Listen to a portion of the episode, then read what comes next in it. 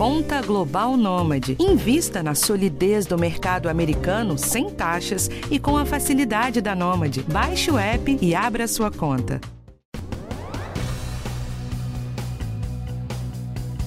Dormir bem é uma das principais preocupações dos brasileiros, mas estudos mostram que o nosso sono, ó, não tá nada bem, viu? E isso independentemente da região do país ou da classe social. Segundo a Associação Brasileira do Sono, 30% da nossa população sofrem de insônia. Quem não quer ou por algum motivo não pode tomar remédio para dormir tem a opção de usar plantas, um potencial relaxante e calmante, sabia?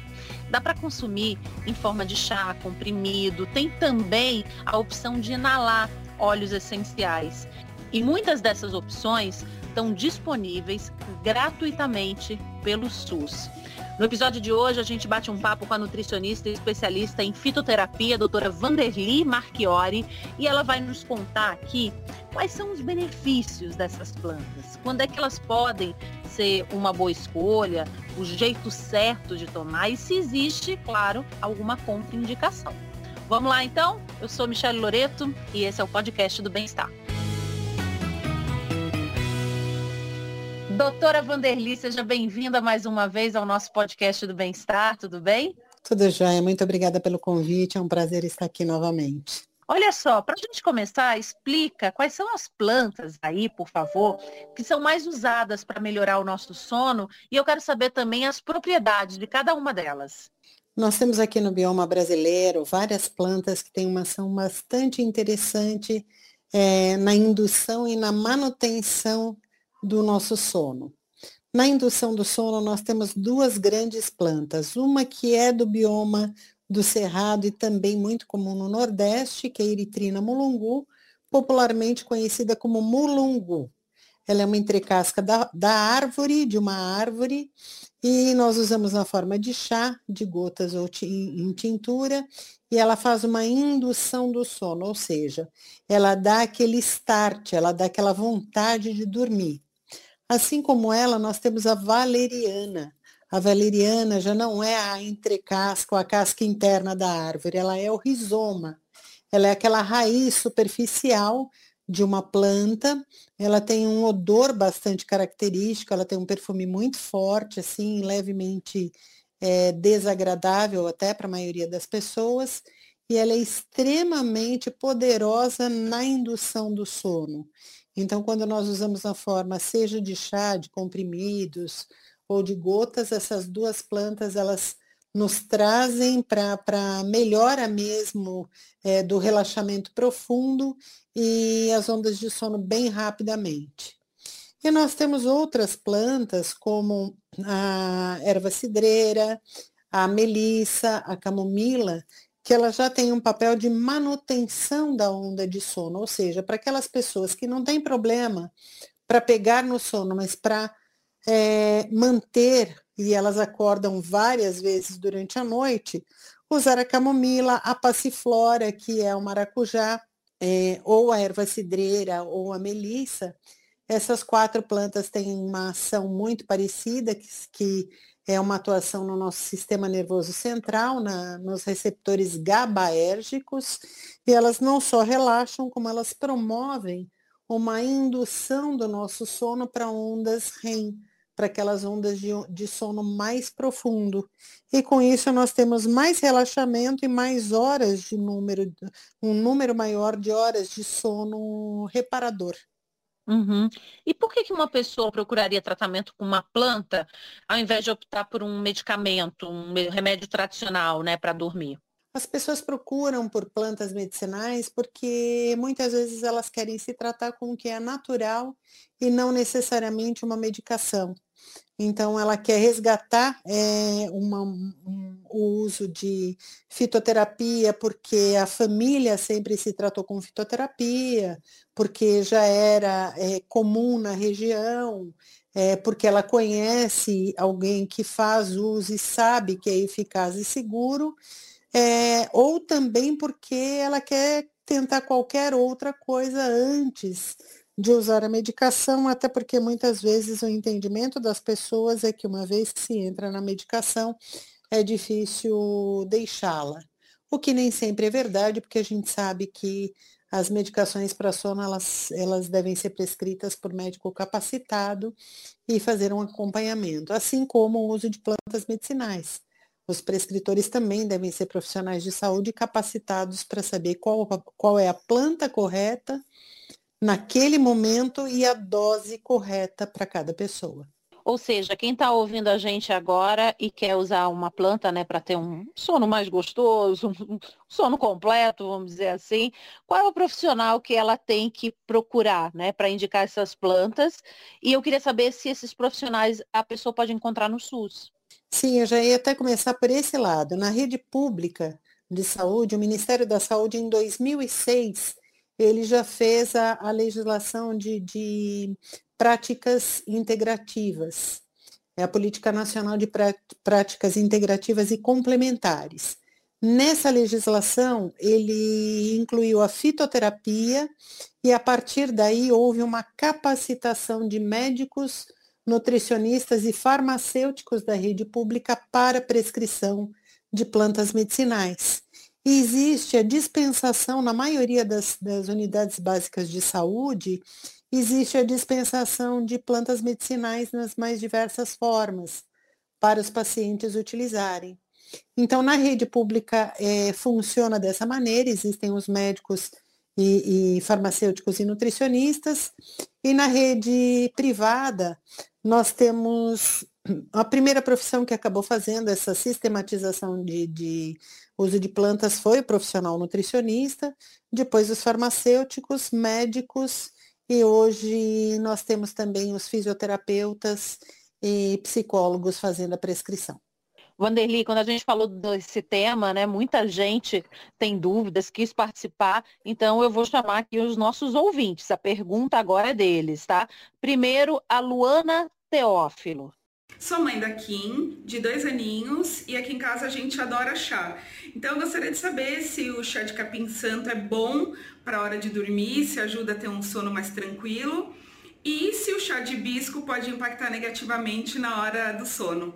É, o chá, ele é excelente, na realidade, para melhora desse relaxamento no período noturno e para manter a onda, de, a onda de sono mais profunda. Já o hibisco, ele não impacta negativamente nem positivamente no sono.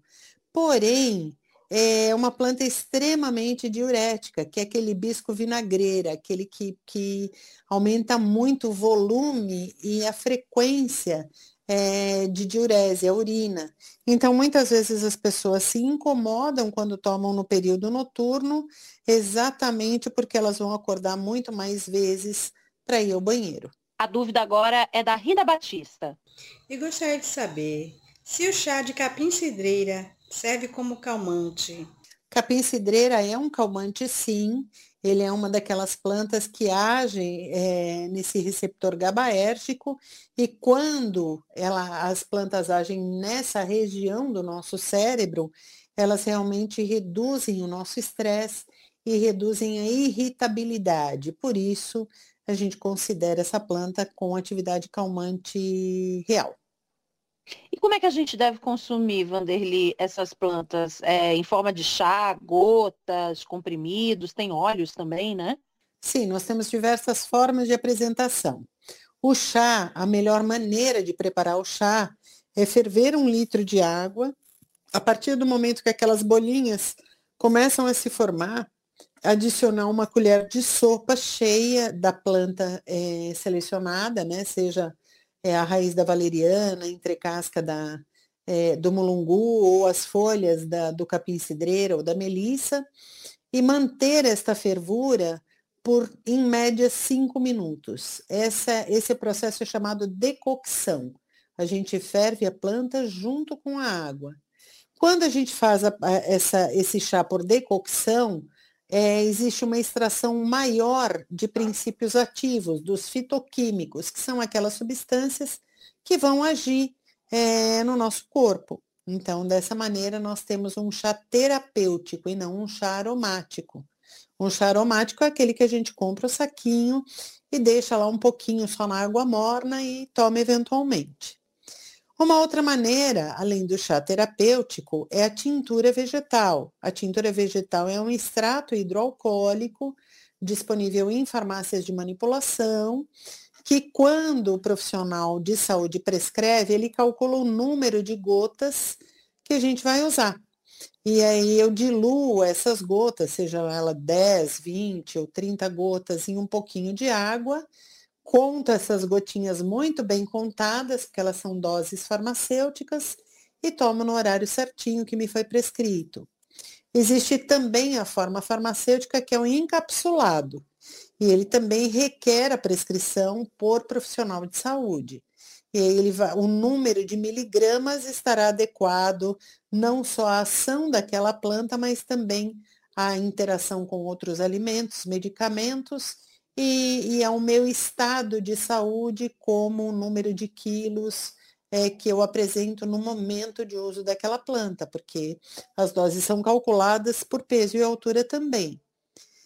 E por último, e um pouquinho diferente, tem os óleos essenciais. Os óleos essenciais, eles também são extremamente eficazes, mas eles não estão na categoria de fitoterapia, e sim na categoria de aromaterapia.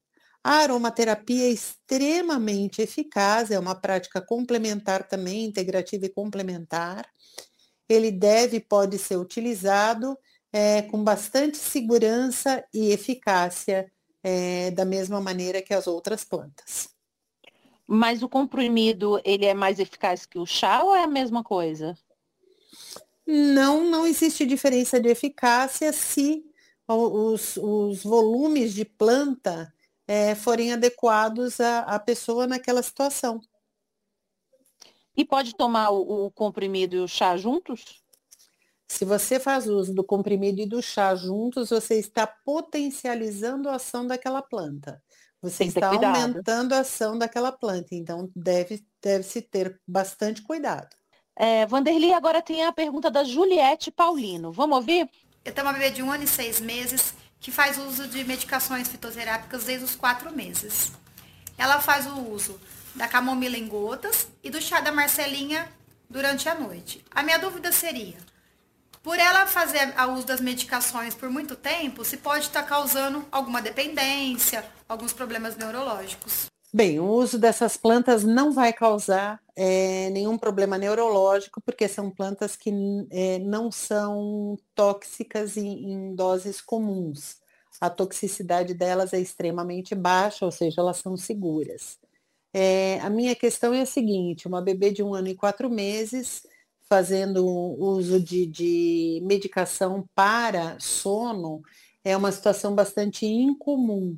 Então, o diagnóstico médico e acompanhamento médico para, para é, é, diagnosticar a causa dessa alteração de sono é extremamente importante. Mas são plantas extremamente seguras que você pode usar é, desde que haja essa orientação, sem que o mecanismo de, de é, dependência se estabeleça. Vandeli, anteriormente você falou já o jeito certo de fazer um chá, né?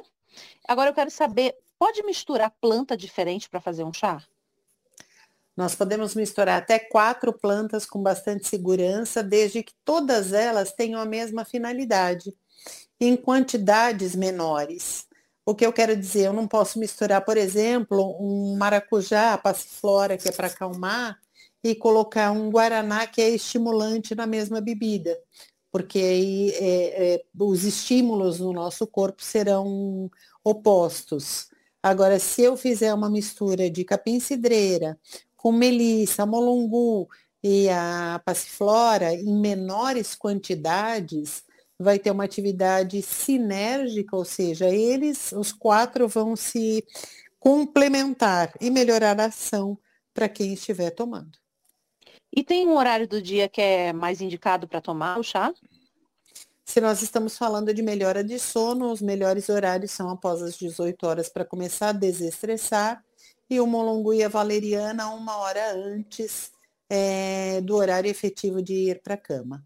E quanto tempo depois que se toma o chá, enfim, comprimido, esses remédios, né, com plantas, é quanto tempo depois começa a fazer efeito? Tipo assim, a primeiro dia você já tá legal ou leva um tempo para você sentir o efeito? Se a gente estiver falando de mulungu e valeriana, você já percebe o efeito no primeiro dia. Leve, mas no primeiro dia. Na primeira semana você consegue perceber efeitos reais na melhora do ciclo do sono, né? No ciclo circadiano, horário de sono. As plantas que reduzem o estresse e têm ação gabaérgica, elas têm uma, uma, a gente tem uma percepção de melhora normalmente a partir do décimo dia. E quem que pode tomar esses fitoterápicos? Tem alguma contraindicação, Vanderly? As contraindicações são só as pessoas que é, fazem uso de medicamentos é, controlados, aqueles de receita retida, porque existe uma interação dessas eh, plantas com essas medicações. É, gestantes, é, mulheres que estão amamentando e crianças que precisam da, da recomendação do pediatra para fazerem uso. Tem mais uma pergunta dos nossos ouvintes. Agora quem faz a pergunta é a Natasha Borges. Minha bebê tem 10 meses e eu ainda amamento. Eu gostaria de saber se eu posso utilizar esses chás para dormir. E se caso eu puder usar, se de alguma forma afetaria ela. Eu diria, Natasha, eu diria para você que depende, depende do chá que você vai fazer o uso. Todas as plantas, é, a característica é que os fitoquímicos passem pelo leite materno e, e não é adequado, por exemplo, que valeriana molongu passem pelo leite e vão para beber porque eles vão fazer uma indução de horas de sono muito maior, e isso pode comprometer o ganho de peso dela, porque ela não vai acordar para é, ser alimentada. É, os chás como erva doce, erva cidreira, camomila, em pequena quantidade, você pode beber pequena quantidade para mim, até duas xícaras de chá por dia, e o efeito na sua bebê vai ser de, de deixá-la mais calma e tranquila mas sim vai passar pelo leite e sim ela vai ser, é, ela vai receber esses fitoquímicos em pequena quantidade, mas vai receber. Agora a dúvida do Wellington. Tenho 47 anos e tenho algumas dificuldades para dormir, né? Tenho depressão, insônia e me indicaram tomar aqueles chás de ervas, erva cidreira, capim-limão e outras ervas, né, como chás. Mas eu tenho dúvida até que ponto vai a eficiência deste chá? Se realmente faz bem? Ou devo procurar ajuda médica? Excelente pergunta. Primeiro que a avaliação médica é sempre extremamente importante. Esse é o primeiro ponto. Nós estamos falando de quadros de insônia persistente, quadros de insônia ligados à depressão ou é, transtorno de ansiedade em qualquer grau, é, a avaliação médica é extremamente importante para o sucesso do tratamento. Os chás podem ser um grande é, adjuvante, ou seja, ele pode complementar bastante a terapêutica, mas nunca substituem é, o diagnóstico e a prescrição médica. Quem toma remédio já para dormir pode consumir também o chá? Aquelas pessoas que tomam remédio da classe dos benzodiazepínicos ou diazepínicos, elas não devem fazer uso concomitante do chá, porque você potencializa a ação dos medicamentos. Então, eu, eu vou falar para generalizarmos em todos os medicamentos que têm tarja preta, de prescrição médica exclusiva e receita controlada, para que eles não sejam misturados às plantas.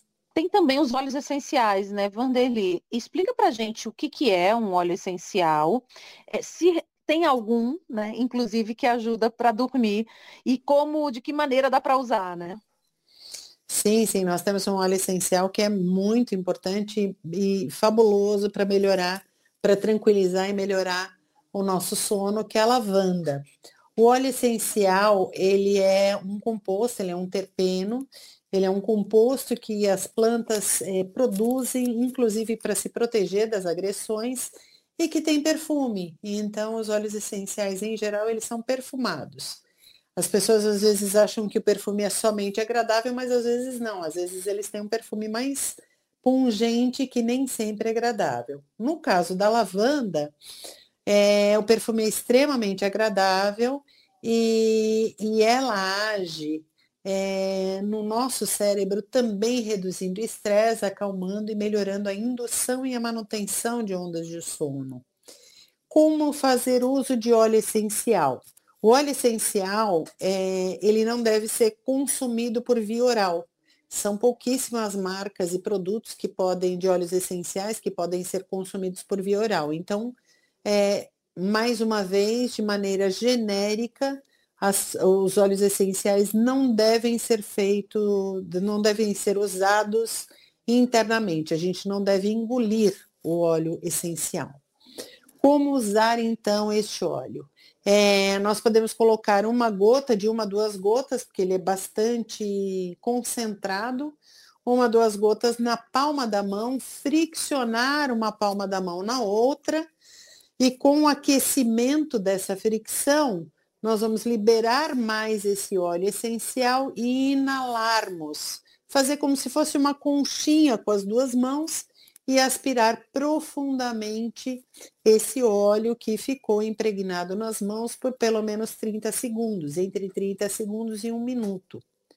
Uma outra maneira de fazer o uso desse óleo essencial é colocando uma gotinha na fronha do travesseiro ou na, no lençol no, na altura que fique próximo do rosto, para que as pessoas, na hora de dormir, inalem esse óleo essencial com facilidade. Ou ainda nós podemos colocar esse óleo essencial em difusor ambiental. Ou seja, existem difusores de tomada ou alguns mais é, é, bonitinhos, decorativos, que nós colocamos água é, colocamos de duas a três gotas de, desse óleo essencial e ele vai vaporizar esse óleo essencial no ambiente em que estamos é, adormecendo, enfim, perto da nossa cama. Então, essas são as maneiras mais comuns, eficazes e seguras de se fazer a utilização do óleo essencial. Eu é, vou fazer isso essa noite, viu? Faça porque primeiro é uma delícia, é, os, os, sabonetes de bebês, é, as marcas mais famosas, elas contêm óleo essencial de lavanda ou de camomila é, na composição desse sabonete para que é, realmente ele acalme essa criança, para que tenha aquele banho é, e a criança dê uma desmaiadinha depois de tanto sono. E isso funciona brilhantemente. Aliás, criança pode usar óleo essencial a partir de que idade? Bebê também pode? Como é que é? Se tiver ali no ambiente, ele pode inalar sim. É, colocar no corpo ou na ou no, muito próximo do, do rosto dessa, desse bebê não é adequado, mas a, o difusor no ambiente ele pode ser utilizado sim. E criança maiorzinha, sem ser bebê? Criança maiorzinha pode usar essa técnica de colocar uma gota na, no, na fronha do travesseiro ou na, na própria roupinha, no próprio pijama, colocar uma gotinha também funciona bastante. Legal. Agora, esses fitoterápicos todos que a gente falou, eles podem ser encontrados no SUS? E como é que a gente faz para conseguir, Vanderly? Uma boa parte deles é encontrada no SUS, depende muito de cada região e de cada município existe uma dispensação federal de plantas medicinais, mas cada município faz a sua gestão local. É, isso quer dizer o quê? Que você pode até procurar na UBS ao lado da sua casa e não estar com ela disponível, mas no teu município, em algum lugar, se você pedir, eles vão indicar, eles vão procurar indicar a UBS que tem ali disponível. É, então, dessa maneira, é muito acessível. E fora do, do ambiente público, nós conseguimos comprar em farmácias de manipulação, existem produtos prontos já em farmácias comuns, e os óleos essenciais nós encontramos em lojas especialistas em, em produtos de origem natural, em tratamentos ou em casas de é, tipo spa e tratamentos naturais que incluem massagens porque são óleos que são frequentemente utilizados para massagear, é, fazer massagem de crânio sacral, fazer massagem relaxante. Vanderly, muito obrigada pela sua participação. Como sempre, é ótimo ouvir você falar, porque a gente aprende muito, viu? Muito obrigada, Michelle. Obrigada pelo carinho de sempre. Obrigada pela oportunidade de compartilhar conhecimento. Muito obrigada também a você que acompanha o podcast do Bem-Estar. Toda quarta-feira tem assunto novo aqui sobre saúde, qualidade de vida. E você pode compartilhar, ouvir quantas vezes você quiser. Se tiver alguma sugestão também, manda para a gente pelas nossas redes sociais. Esse podcast teve direção de Karina Dorigo, produção Adriana Soderi, edição do meu querido Guilherme Matucci e gravação de Aline Tufegian.